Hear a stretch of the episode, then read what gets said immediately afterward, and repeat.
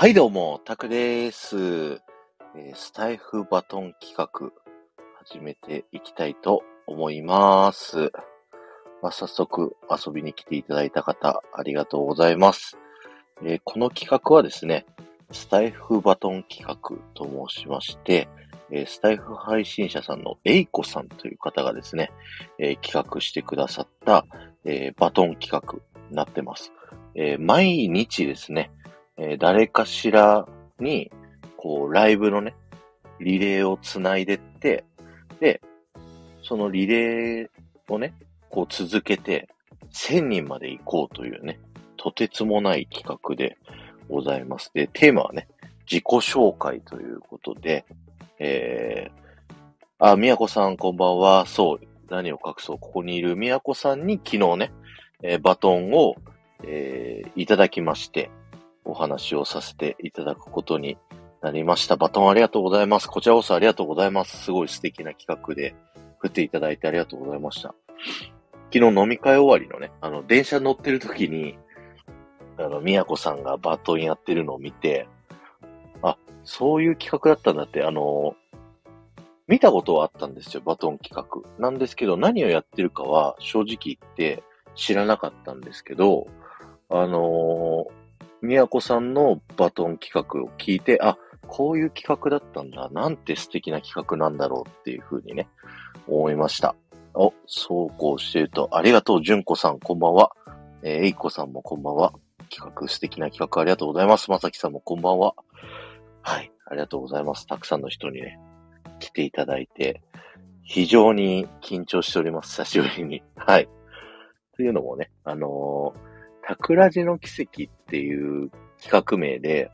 昔配信をさせてもらったことがあって、僕がね、えー生まれてから、えー結婚、そして転職とかまで、あの、お話をさせていただいたことがあるんですね。あ、ルンさんこんばんは。で、そこと、まあ、ちょっと似通った話にはなるんですけど、ちょっと最後の方はね、あの、その時の配信とはまた違った時のエピソードをいろいろお話しさせていただこうかなというふうに考えております。ということでね、えー人が皆さん揃ってきたので、自己紹介をね、やらせていただこうかと思うんですけど、はい、皆さん、こんばんは。あのーこの企画でね、初めて僕のラジオ聞いていただいている方もいらっしゃると思います。ありがとうございます。お越しいただきまして。えー、タクラジ夢が叶う場所ガイドのタクラジと申します。えーメインのラジオはですね、ディズニーパークの中で聞くラジオ、ディズニーランドとかね、C のこの場所から聞いてくださいっていう話をして、この場所からだと、こういうものがね、見えるよとか、こんなストーリーが隠れてるよっていうような、まあ美術館の副音声的なね、えーガイド、ラジオ、ディズニー副音声というね、えー企画をメインとしたラジオを配信しております。で、2021年の2月からスタンド FM 始めましてですね、まあ、ありがたいことに、えーそこから5ヶ月で SPP、えー鳴らせていただきまして、最近ですね、今月9月にフォロワー2000人という風なね、えーことになりまして、おかげさまでこうたくさんの人にね、僕のラジオを聞いていただくようになってきましてですね。いや、本当に嬉しいんですよね。エイコさん、ランドに行かなきゃ。そう。エイコさんのね、告知ツイッターありがとうございます。あの、ディズニー副音声ってなんか書いてあったんで、一応説明をね、させていただきました。あ、リタさんもこんばんは。じっくり聞かせていただきます。ありがとうございます。あのー、タグラジの奇跡の時も話したんですけど、ちょっとだけ、あのーなんて言うんだろうな、あのーいろんな紆余曲折な人生を送っているので、ちょっと、もしかしたら、あの、不快な気持ちになってしまう可能性もあるかもしれないんですけど、すいません。あのー基本的には、あの、僕の気持ちとしてはずっとポジティブなんで、はい。よろしくお願いします。はい。じゃあ、始めていこうかなと思います。よろしくお願いします。えー、タクラジはですね、えー1989年の2月の22日、愛知県名古屋市で生まれ、そして神奈川に、えー住んでました。で、3歳まで神奈川に住んでたんですけども、えー、3歳でですね、いきなり人生のターニングポイントが、えー、訪れます。それがですね、あの、まあ、親が離婚するっていうことがあったんですよね。で、うちのお母さんとお父さんは、もう半分駆け落ちみたいな感じですね、えー、お母さんのお父さんお母さん、僕にとっておじいちゃんおばあちゃんの反対を押し切ってですね、えー、神奈川に引っ越したっていう感じだったんですけども、まあ幸せな時間は長く続かなかったようでですね、すごい喧嘩が絶えない、まあ家庭だったらしいんですよね。あの、僕はその時のことは覚えてないんですけど。で、お母さんの弟、おじさんがおりまして、えっ、ー、と、僕のあのー、お父さんお母さんのね、喧嘩の様子を見せないように、えー、おじさんがディズニーのビデオをもうダビング、録画して、えー、僕にビデオテープをたくさん見せてくれてたっていう、まあ、経緯がありました。そんなこんなでですね、僕は子供の頃からディズニーのビデオをですね、めちゃくちゃ見まくって育ってきたっていうのがね、あるんですよね。まさきさん、なるほど。みやこさん、いいおじさんですね。いや、本当に、そのおじさんにはすごい感謝ですね。で、まあ、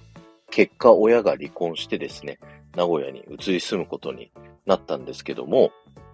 名古屋に帰ってもですね、定期的に関東のおじさんの家にね、遊びに行っては、まあ、ディズニーランドに行くっていうような、そんな家庭でした。なんで3連休とかあると、もう必ずおじさん家行ってディズニー行って帰ってくるみたいなね。はい。そんな感じだったんで、年間、どれぐらいだろう ?2、3回ぐらいは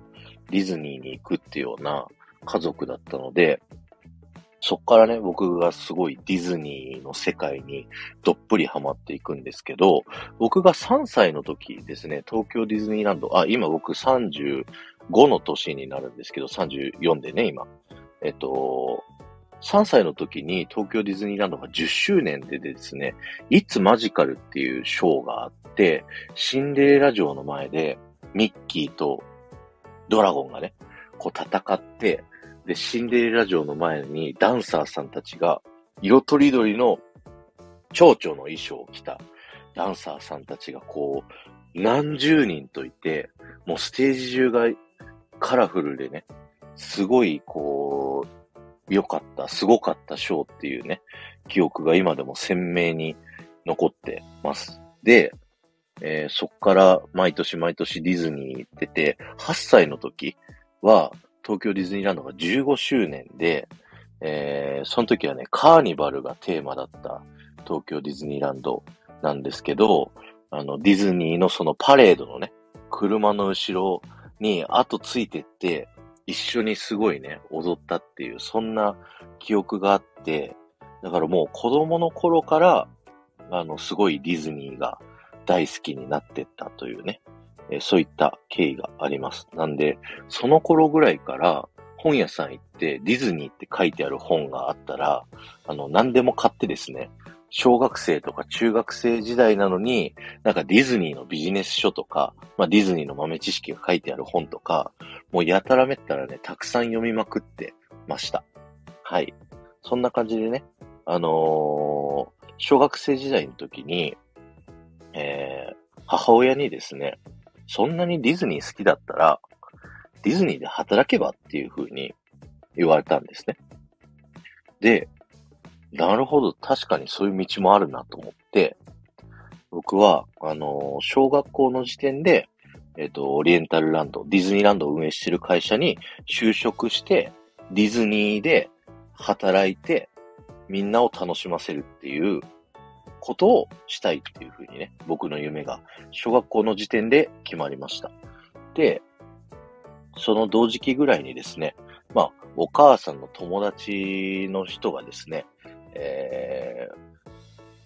いてですね、その方から、えー、中学、高校をラグビーをやって、大学で、まあ、日本大学っていう大学のアメリカンフットボール部に入ると、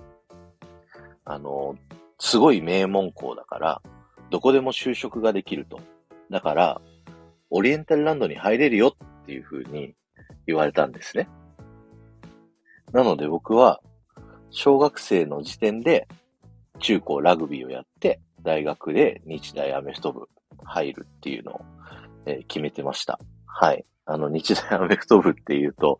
もうね、昨今すごいお騒がせを している大学になりまして、5年前もね、悪質タックル事件っていうね、まあ、あの、話題、話題が絶えない大学なんですけども、あそこ出身です。はい。あのあの監督、前のね、事件あった時の監督も知ってますし、あの監督の会見やってた時に横にいたコーチね。あれ彼、僕の同期です。はい。そんな感じのね、中で、あの、大学4年間、あの、アメフトをやらせていただきましてですね。なんですけど、その間ね、中高、大とラグ、あの、ラグビーアメフトやってる間も、やっぱディズニーはずっと好きで、やっぱオリエンタルランド入りたいからそういう部活をするっていうぐらい、ディズニーがすごい大好きだったんですけれども、それぐらいの年齢になってくると、だんだん男でディズニー好きってどうなのっていう風に、周りからね、こう、やんややんや言われるようになってきたんですよ。で、そうなってた時に僕も性格が比較的おとなしい方のね、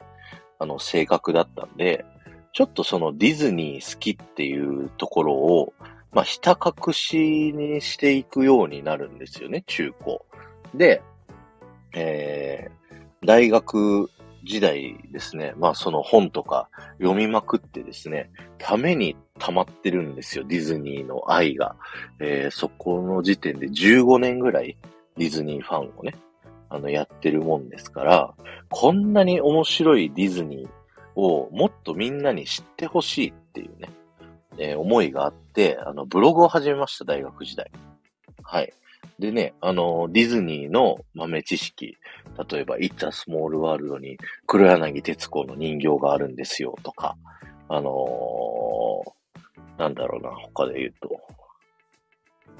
あプーさんのハニーハントはケミストリーのね、あの、道珍が、あの、建設に携わってたんですよ、みたいな豆知識ね。そういうのが、あの、いっぱい書いてあるブログを作ったらですね、結構人気になりましてですね、あの、そういう発信とかをすること自体が結構好きになります。はい。で、大学でですね、それこそそのアメフト部の経験で言うと、まあ僕がですね、その大学入ったきっかけになったさっきのおじさんっていうのが、まあ、その日大アメフト部の OB だったんですよね。ただその人が、あのー、当時監督と現役時代ですね、あの、すごい仲が悪かったらしくて、その人が推薦してきた僕っていうので、実は結構いじめに遭いましてですね。あのー、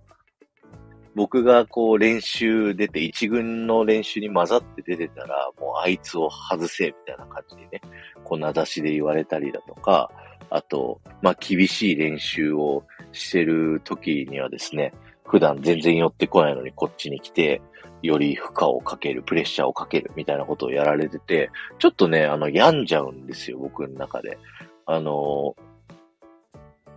一軍からは外されて試合には出れないのに、こう、いろいろね、プレッシャーとかがあったりして、僕はなんかこう、普通に生活してる時になんか歩いてたらもう気持ち悪くなって吐いちゃうみたいな、そんなぐらいまで追い込まれた時期があったんですけど、ある時ね、ふと自分の、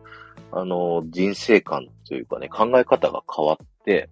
まあ、すごいポジティブになったんですよね。その、まあ、いいかっていう風に思うようになって、まあ、自分が試合とかに出れなくても、あの、自分の後輩とかをね、あの、全力で応援して、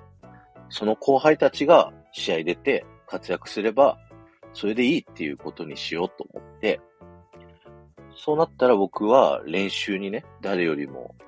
早く一番最初にこうね、順番待ちする練習だったら並ぶようにしたりとか、声出すようにしたりとか、練習後にね、残って後輩たちの指導したりとか、そういうことをね、やるようになったんですよ。だまあ、環境的にはめちゃくちゃしんどい環境だったんですけど、自分の気持ちが変わるっていうことで、その世界が変わるっていうところにそこの段階でね、気づいたんですよね。で、そういうふうに行動が変わったらですね、あの、本当に周りで見ていてくださった方がいて、大学4年の時はですね、その監督の息のかかるね、ポジションは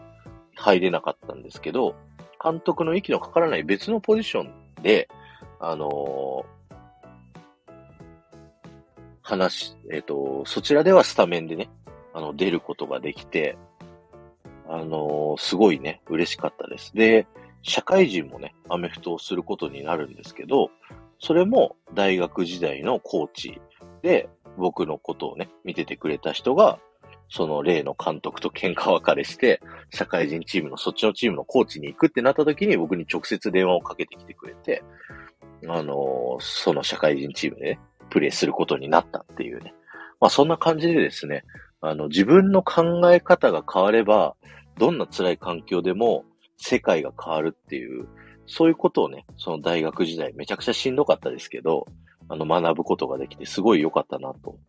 思います。え、まさきさん、社会人アメフトすごい、一応ね、あの、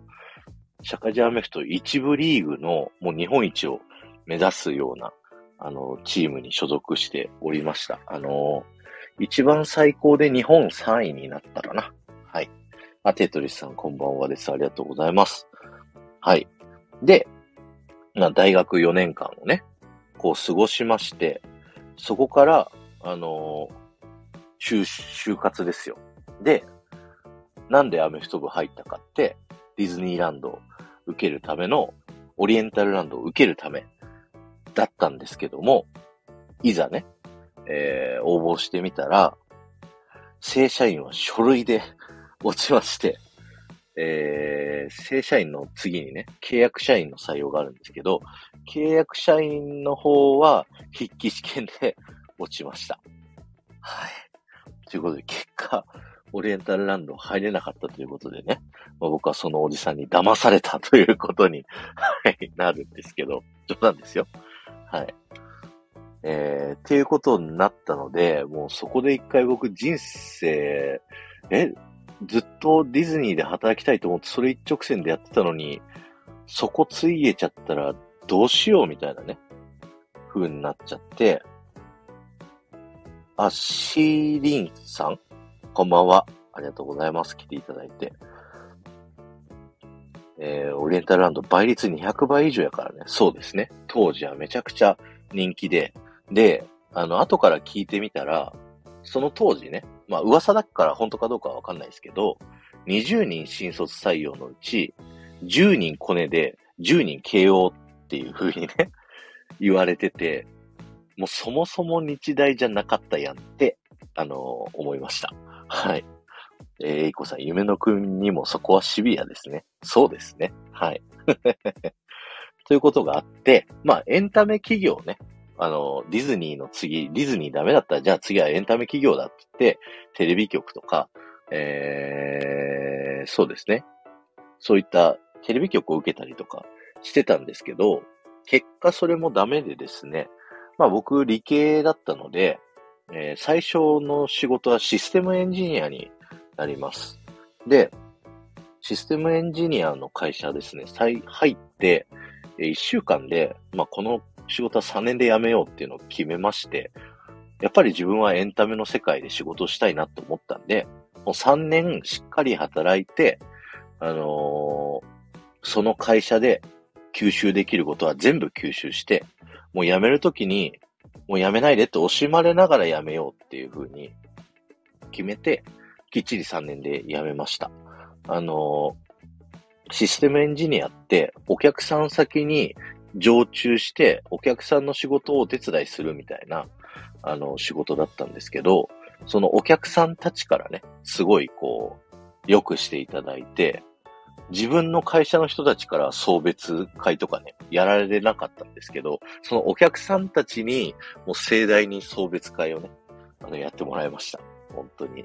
ありがたかったですね。はい。で、3年で辞めですね、次、えっ、と、4年目ですね。あの、オリエンタルランドを目指すんですけど、まあ、最初システムエンジニアやっちゃったから、まあ、書類を応募してもなかなか通らなくて、で、1年間、せっかくだからディズニーでアルバイトをしてみようかなっていうふうに思ってですね、あの、ディズニーのアルバイト、面接受けに行ったんですよ。で、あの、オリエンタルランドの本社の中入って、もう、あの、面接会場行ったら、こう、すごい人がいっぱいいて、で、待ってる待合室の間にね、アンケートみたいなの書いてくださいって言われて、どこの、あの、職場希望ですかとか、いろんな情報をね、書いていくんですよ。で、それ書いてる間に、ピーターパンの映画が待合室で上映されてて、ピーターパンの映画最初から最後まで見終わるぐらいまで待った頃にですね、呼ばれてですね、いざ面接ってなった時に、そのね、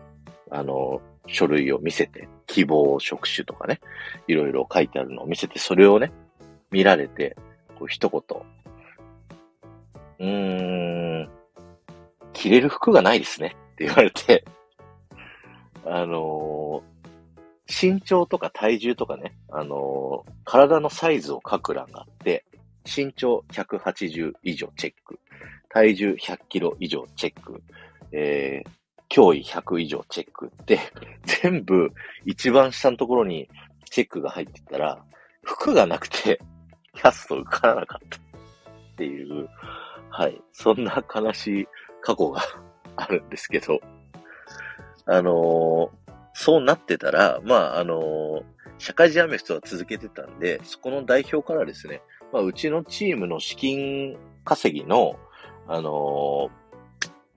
えっと、なんていうんですか、活動の一環として、公共の体育館の運用を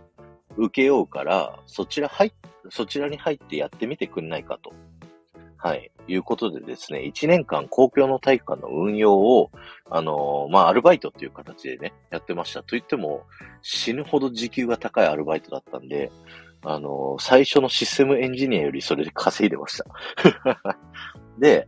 えっ、とそこでですね、あの、今の奥さんと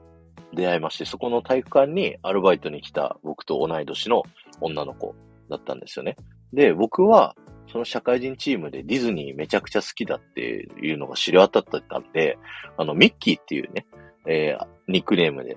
呼ばれててですね、だから職場でもミッキーっていう風に呼ばれてたんですよ。なんで、そのうちの奥さんもディズニーもともと大好きで、もう子供の頃から自分の誕生日にディズニーランド行って、毎年同じ場所で、あの、写真撮るみたいなぐらいディズニーオタクだった。で、そんな彼女からすると、ディズニー好きって言ってる男って、なんかモテようとして、あのー、ディズニー好きなんだって言ってるやつっていうのが結構大半だったらしくて、あのー、鎌をかけてきたんですよね。初めましての時に。周りの人からディズニー好き、詳しいやつがいるよっていう風に言われてて。で、初めましてになった時に、私、パンチートが好きなんですって、その、向こうから言われて、パンチートっていうのは、あの、ドナルドのお友達のね、赤い鳥のキャラクターなんですけど、あの、それをね、言われた時に、僕は普通にパンチートが誰か分かったんで、普通にこうね、返したんですよ。あ、パンチート好きなの？僕、ホセも好きだよ、みたいな感じで返したら、あ、こいつやりおる、みたいな感じになったらしくてですね。そっからあの、彼女に僕は認められて、まあなんだかんだ付き合うことになったりとかしたっていう感じですね。はい。で、1年間バイトしててすごい楽しくて仕事も楽だったんですけど、このままだと、あの、堕落人間になると、あの、思いまして、なんかやっぱ就職しなきゃダメだと。で、エンタメのね、仕事をやっぱりつきたいというふうに思ってたので、そんな時に、あの、今の仕事のですね、名古屋のラジオ局の、えー、仕事に、が、まあ、その仕事が、まあ、募集をしてるよっていうのをですね、あの、知り合いを通じて、え、知ることができまして、そこをね、受けて、えー、そこに転職して入るということになります。はい。まさきさん、こいつやりよるは草。ディズニー亡者やないけ。そうなの。お互いディズニーめちゃね。詳しかったんですよ。いいな、その探り合い。リタさん、ディズニーが結んだご縁。そうですね。本当に。ディズニーが好きだったから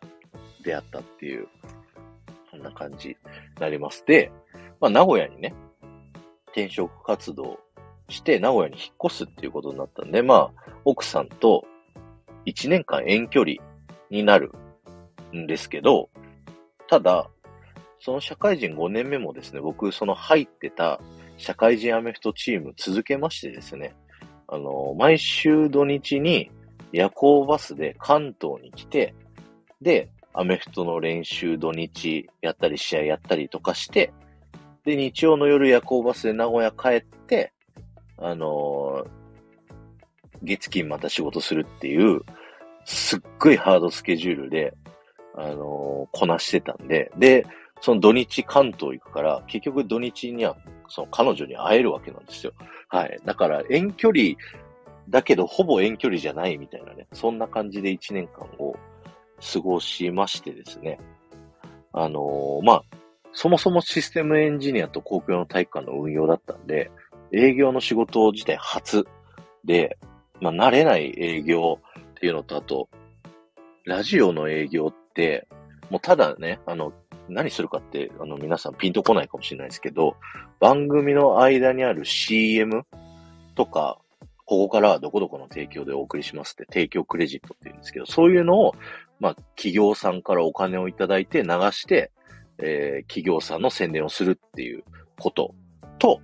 プラスアルファ、あのー、イベントを企画して、その放送上でここでイベントやるよみんなおいでって言って、イベント自体を告知して、イベント人集めて、イベントの中身も作ってってやるイベントの仕事だったりだとか、あと自分でオリジナル、スポンサーさん独自の番組を作るみたいなね。朝倉さんこんばんは、ありがとうございます。っていうのも、あの、お仕事としてあったりとか、まあ仕事としてはね、すごい楽しい仕事、エンタメの仕事なんでね、なるんですけど、まあ、その会社がですね、あの、ずっと歴史あるラジオ局ではあるんですけど、いろいろこう、なんて言うんだろうな。まあ、会社としては、新しくできた会社だったんですよね。なので、まだ体制がね、そこまで整ってない状態で僕が入社したっていうことだったんで、結構ね、あのー、まあ、昔ながらのパワハラみたいなのとか、そのがね、いろいろあるような会社でした。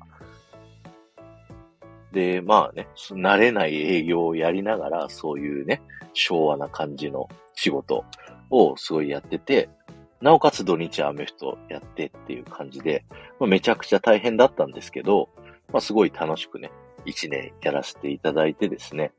やったんですけど、まあ、毎週夜行バス乗って、で、土日ホテル泊まってってやってたらですね、あの、貯金がなくなってってですね、まあ、お金がなくなって、ちょっとアメフトも続けられないですっていうことで、まあ、アメフトは引退、えー、することになります。はい。で、その次の年に、えっ、ー、と、彼女をね、あの、名古屋に1年遠距離を得て、アメフトも引退したっていうことで、名古屋にね、呼んで一緒に住むっていうことになったんですけど、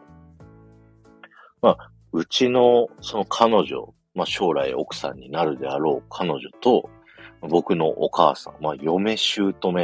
問題がですね、ありまして、もう、すっごい仲がね、悪かったんですよ。名古屋来た当時。だから、まあ、う、基本的にうちのお母さんからうちのその彼女をめちゃくちゃいじめるっていう感じだったんです。というのも、まあ僕がね、3歳の時に親が離婚して、ずっとね、一人身で、まあ、僕を育ててたっていうところがあったんで、まあどんな彼女が来ても、まあ、取られたっていう風な感情になって、まあ、まあ、いじめちゃうっていうようなね、感じだったんじゃないかなと推測をできるんですけど、まあ、そんな感じで、あのー、名古屋来た瞬間に大喧嘩になっちゃうもんだから、まあ、実家に一緒に住むなんてね、こう考えられないわけですよ。だから、別でマンションをね、借りたりとか、したりですとか、あとは、この名古屋エリアはですね。あの、結構車が必須っていうことになってるので、車買ったりとか、で、その彼女自身がですね、ちょっと、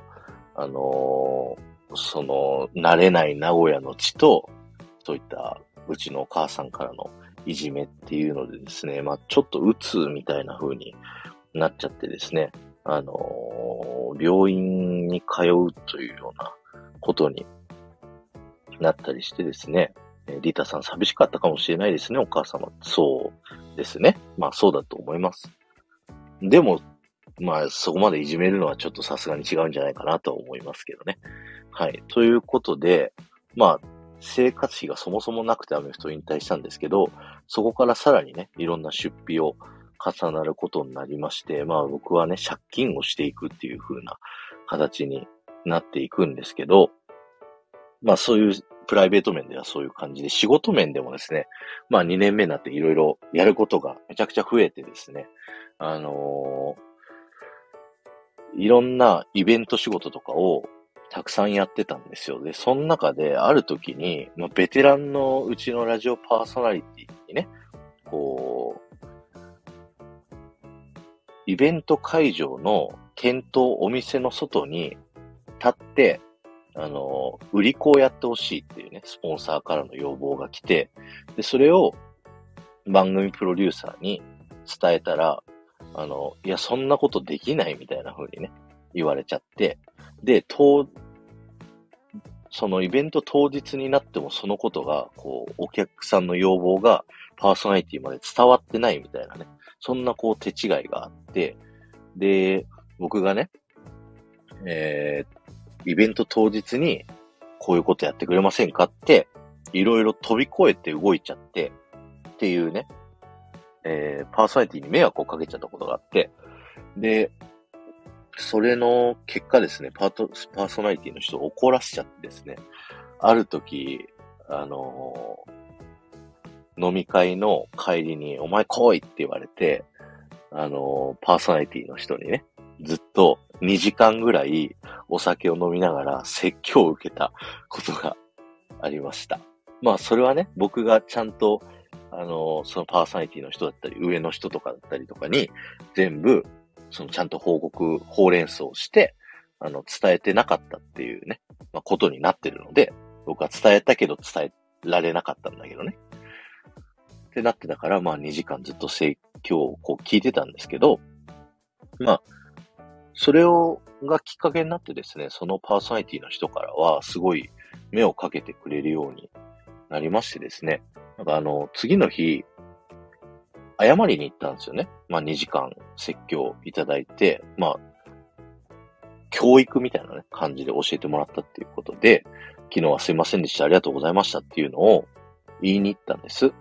そしたら、その日のですね、ラジオの放送で、あの業務連絡、業務連絡、営業の〇〇くんって、まあ僕の名前をね、言われて、俺が血圧測ってる時に話しかけんな。血圧上がるやろって そのパーソナリティの人が、あの、血圧計をね、測ってる時に僕が謝りに行っちゃったから、そんな感じで面白おかしくね、いじってくれたりして、で、また次の日もね、あの、謝りに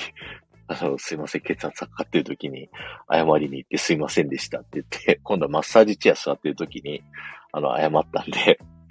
それで、あの、ことなきを得たんですけど、そんな感じで、すごいね、目をかけてくれるように、その方がなったので、もうそっから1年ぐらいね、いろんな一緒にお仕事させてもらって、し、仕事の関係で月1回、あの、その人と飲むっていうね、仕事があったんで、そういう一年ぐらい経ってきたら、まあ、いい顔になってきたと。お前も、こう、ファミリーの一員やっていう風に、そのパーソナリティの人からは言ってくれるようになって、あの、すごい良かったなっていう風に、あの、今では思ってるっていう感じになります。はい。で、そんなこんなでですね、あの、2017年の11月17日にですね、29歳の時に、あの、さっきのね、パンチートきっかけの奥さんと結婚することになります。ただ、あのー、さっきのね、状態は続いてるんで、まあ借金だったりとか、嫁姑問題とか、いろんな仕事がね、いろいろバタバタしてるっていうのが、いろいろ、まあ不安っていうのはありながらも、まあ走るしかなかったっていう、そんな、あの状況だった中でですね、ここで僕の中で天気が、あの、訪れました。っていうのも、あのー、結論から言うと、オリエンタルラジオの中田敦彦さんってね、あの、吉本芸人、あ、元吉本芸人さんがいるじゃないですか。その人に、あの、うちのラジオ局の番組のスポンサーなりませんかって営業をかけてですね、なってもらったことがあるんですよね。これは、あの、中田敦彦さんが、今でこそ YouTube でね、めちゃくちゃ、あのー、大人気になってますけど、それになる前に、いろいろ試行錯誤でですね、あの、幸福洗脳っていうね、ファッションブランドを立ち上げてた時があって、その番、そのブランドをラジオの企画で、えっ、ー、と、いろいろね、売ったりとかしてたんですよね。うちじゃない曲で。で、その、うちじゃない曲でやってるんですけど、うちの曲で、えっ、ー、と、ラジオやってたパンサー向井さんがですね、えー、中田さんがラジオでとんでもないことやってるっていう風に言って、その幸福洗脳っていう、あの、服を買って、うちのラジオ局で、あの喋、ってたりとか、うちテレビ局もついてるんで、テレビで、えー、出演してたりとか、そういうことしてて、で、中田さんが、向井がうちの局でね、来てくれてるっていう話を別の局でするみたいな、そんな面白い事態が起こってて、で、それ僕もその向井さんが中津さんがすごいことやってるっていう風に聞いてたんで、どっちのラジオもこう聞きながら、すごい面白い展開だなっていう風に思ってた時に、なんかね、ふと僕もその企画にね、混じりたいなっていう風にね、思ったんですよ。で、その頃、中津さんは、なんかいろんなリスナーさんが中津さんのところに泣きついてって、なんか、ゴリゴリのシルバーアクセサリー作りたい職人さんが泣きついてきて、あの、めっちゃでかいドクロのネックレス13万円で売るみたいな。で、手作りの布団にこだわってる布団職人さんが泣きついてきて、幸福洗脳の枕カバーつけて洗脳枕だ、1万5千円で売るっつって、なんか俺とコラボしたいやつ、俺が商品作って売ってやるからみんな来い。ツイッターの DM 開放してるから連絡してこいって言ってたんで、僕は、あの、ツイッターのね、DM に、あの、うちのラジオ局の営業ですって言って、その、中津さんのラジオすごい感動しましたっていうコメントとともに、僕もなんか絡みたいですっていうので、そのうちのパンサー向井さんのラジオ番組に、その幸福洗脳のファッションブランドとして、として、スポンサーになってもらえませんかっていうのを、あの、ダイレクトメールを送ったんですよね。で、そしたらですね、なんと、あの、決まっちゃいまして、やってくれることになってですね、いやー、すごい楽しかったんですよね。あの、自分がこれできたら面白いんじゃないかって思ったことを、こう、いざ勇気を出してダイレクトメールを送ってみたら、それが実現したっていうね。あっちゃんかっこいいってそうですね、宮子さん。はい。っていうのがあって、まあ、なんか、結構みんな、アイ、面白そうっていうアイディアって結構思いつくじゃないですか。あの、これやったら面白いんじゃないかなとか、あれやったら面白いんじゃないかなって思うけど、じゃあそれをいざやろうかってなると、あ、こういう理由があるから、ちょっとダメだな、みたいな、やる前から、なんかこう、諦める理由を探しちゃう。あ、ともこさんこんばんは、はじめまして。えー、ありがとうございます。っていう風に思う人が結構多いというか、僕もそういう風に思ってた人だったんですけど、その中田さんに、えいやーってね、DM を送ってみたことがきっかけで、あ、やってもいいんだ。そういう風にやった方がむしろ面白いことがあるんじゃない、起こるんじゃないかっていうね。えー、エイコさん、案があるのに動かない方はもったいない。そうですよね。エイコさんもこのね、財布バトン企画をね、こう、やってるからこんだけ215回もね、いろんな人がバトン繋いでってやってるのがほんとすごいなと思いますけど、やったらなんとかなりますもん。そうですね。いや、本当に素晴らしいと思います。あ、ヤンシーさんもはじめまして。ありがとうございます。えー、そんな感じでですね、あの、中田さんにスポンサーになってもらったことをきっかけにですね、いろいろこう仕事が楽しくなってきたりだとか、あとはね、あの、借りてた家を、あの、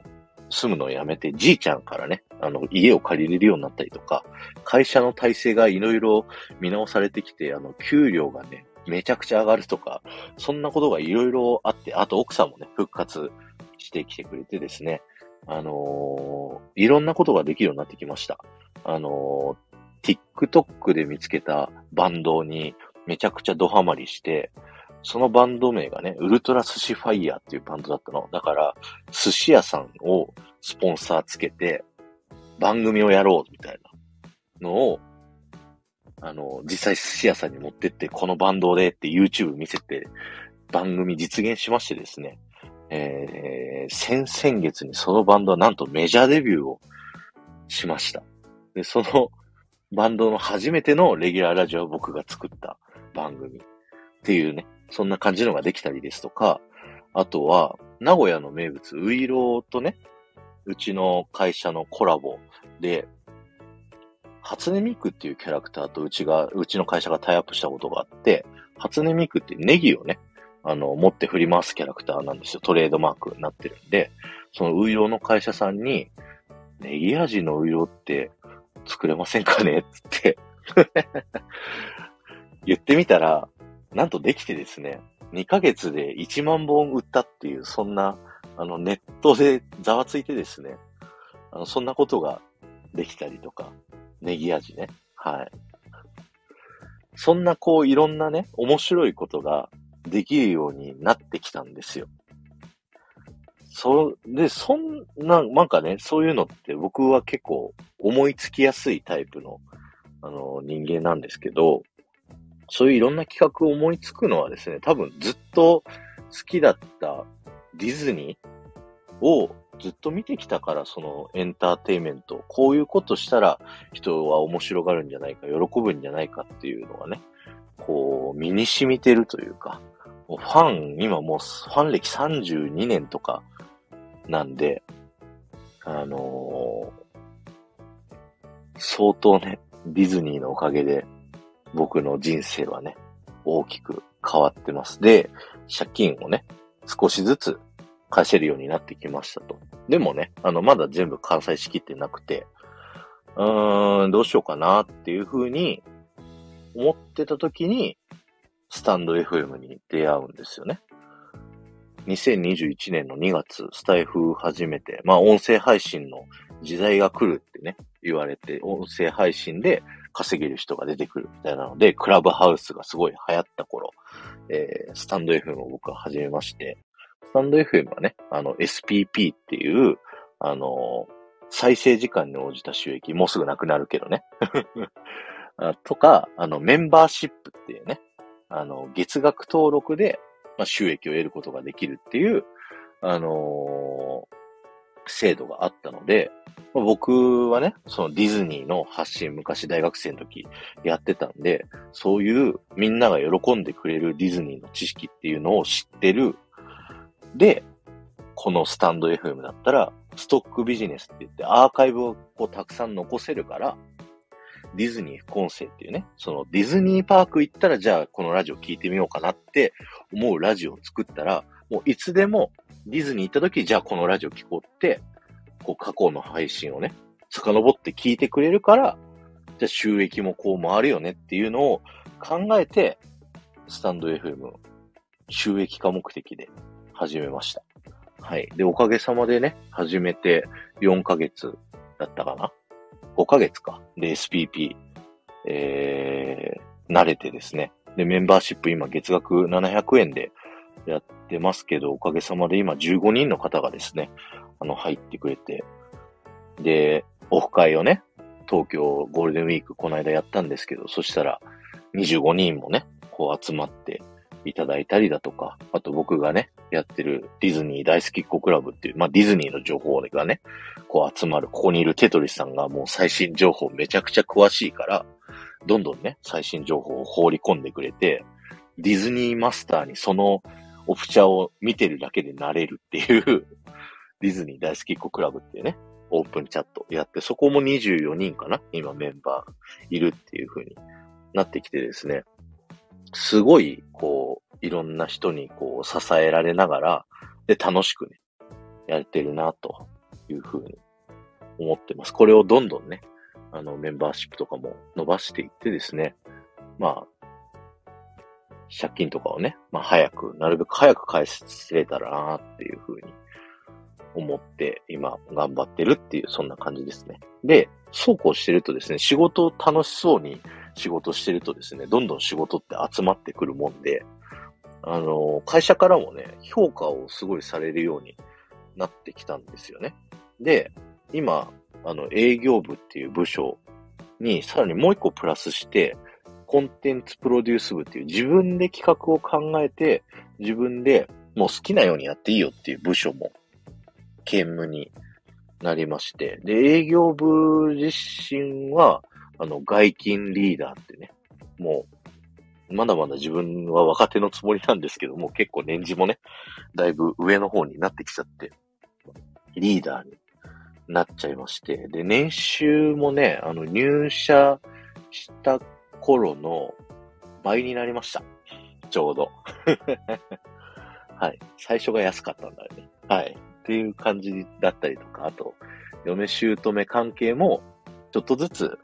回復をしてきて、まあ月に1回ぐらい、まあご飯を食べに行くぐらいな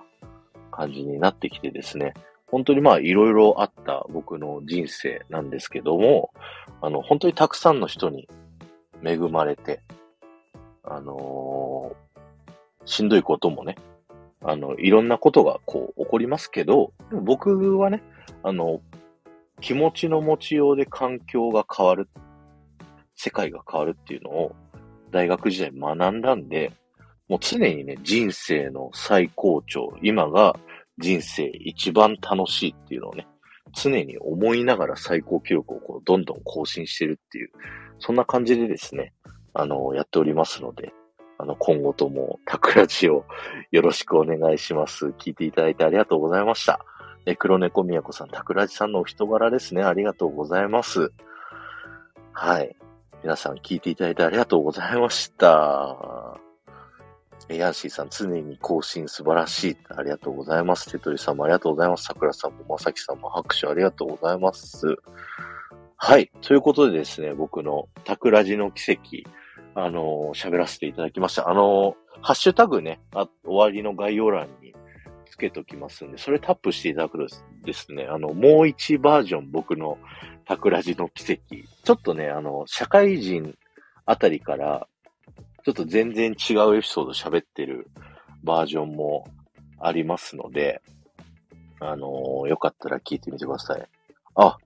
バーズさんお疲れ様です。あのー、バズさん僕の大学の同期なんでね。はい。ぜひ皆さんフォローしてください。ゆかさんこんばんは。アーカイブ聞かせていただきます。ありがとうございます。桜さんも同じくでありがとうございます。はい。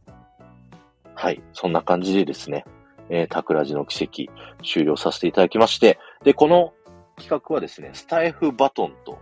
言いましてですね、えー、毎日こんな感じでですね、皆さんご自身の自己紹介をえー、バトン形式で、毎晩誰かがライブをして、あの、交代交代で繋げていくっていう企画なってます。今215人ですけど、1000人目指してね、エイコさんがやってるということなので、ぜひね、明日、私、このスタイフバトンを受け取ってもいいよっていう方ね、いらっしゃったら、ぜひ手を挙げていただけると嬉しいなと思っております。今のところね、え、誰もおりませんので、我こそはっていう方がね、いらっしゃったら手を挙げていただければと思います。もう放送時間、いつ放送してもいいですし、えっ、と、放送の尺もね、もう自由ですっていう風になってるので、僕はもう50分ぐらいね、喋っちゃいましたけど、30分とか20分とかで終わってる方もいれば、もう本当に自由っていう感じなのでね、お気軽な気持ちでやっていただけたらですね、普段、あの、皆さんがやってる配信とはまた、こうね、また違った人、新しい人に、あの、配信聞いてもらえると思うんで、今日もあの、もう今46人来てくださってるんですけど、もういつも僕がね、ライブやってる時、いつも来てくれさってる方もいるし、もう初めましての方も、あのー、たくさんいらっしゃるんで、いや、本当に、ありがたいなというふうに思っているんですが、どうですか？えっとね、このライブ中で、基本的には、次のバトンの方が決まるといいなっていう感じなんですけど、それがもし決まらなければ、まあ、終わった後にですね、僕が DM で、あの、バトンどうですかっていう風に送らせていただいてっていう感じで決めてですね、明日の朝、えー、っと、7時までに決定しないといけないんだったな。で、万が一決まらなかったら、あの、この企画の主催者、エイコさんがですね、あの、バトンを受け取ってやってくれるっていうことなんですけれども、できればですね、えー、僕とね、顔見知りの方で、このバトン受け取ってもいいよっていうね、あの、自己紹介をしてくださる、してくださる方。